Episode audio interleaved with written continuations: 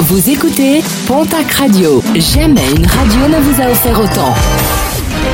L'information locale à 9h, c'est sur Pontac Radio. Bonjour Jean-Marc Courage Sénac. Très belle matinée.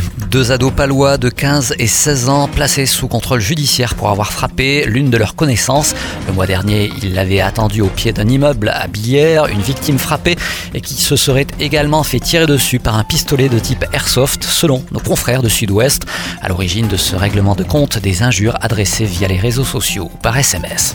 Après l'annonce de Danone de fermer sa ligne de production lait pour une ligne intégralement végétale sur son usine de Villecontal, le groupe agroalimentaire se veut rassurant pour les producteurs de lait de la région. Dans un communiqué, les dirigeants de Danone affirment vouloir trouver des solutions concrètes et adaptées aux différentes situations de ses partenaires agricoles. Ils souhaitent apporter une solution durable à chacune des personnes concernées par cette transition et participer au maintien d'une dynamique laitière dans les territoires. Des propos qui, pour l'heure, ne rassurent pas les 600 producteurs de lait du sud-ouest concernés par cette décision. À Pau, l'arrêt ce jeudi du funiculaire, un arrêt mensuel pour vérification et contrôle réglementaire une fermeture programmée toute cette matinée.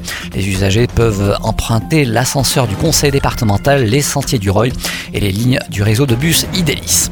Un mot de sport et de rugby avec le match avancé de la 11e journée de Pro D2. En proie au doute depuis deux matchs, Bayonne se déplace à Oyonnax. Coup d'envoi de la rencontre à 20h45. Toujours en rugby, un rappel. La rencontre de dimanche entre le Stade de Pyrénées Rugby et Suresnes sera avancée de 30 minutes et débutera à 14h30. À noter que tous les gains de la bourriche seront reversés à la cagnotte de soutien à Lucas Parou, espoir du club victime d'une grave blessure. Le coup d'envoi de la rencontre sera donné par Mathis Vegas, le boxeur tarbé champion de France. Et puis, sauf retournement de situation sanitaire, les fêtes de Bayonne seront de retour en 2022 après deux années où elles ont été annulées. La commission extra-municipale qui organise ces fêtes a dévoilé les dates des trois prochaines éditions. L'édition 2022 se déroulera du 27 au 31 juillet. En 2023, ce sera du 26 au 30 juillet et pour 2024 du 24 au 28 juillet.